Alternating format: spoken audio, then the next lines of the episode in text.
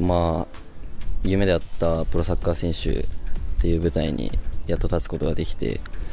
嬉しい気持ちもあるんですけどまあここがスタートラインなんで、まあ、ここから群馬でしっかり成長してどんどん上のレベルに関わっていくようにしたらいいと思います、まあ、群馬のサッカーとして右肩上がりっていうサッカーをやってて自分はもともとアタッカーで攻撃が好きなんででサイドバックですけど攻撃参加を武器としてるんで群馬の方でもその武器を発揮できればいいと思います。かなりじゃあサポーター目線で見ても高橋選手が今のザスパにフィットして早い時期からこれ活躍してくれるっていう期待を持っちゃってもいいですか？あ大丈夫です。お願いします。お願いします。ちょっと言わせちゃってごめんねいや全然大丈夫です。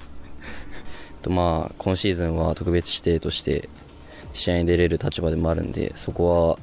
遠慮せず貪欲に試合出場を目指して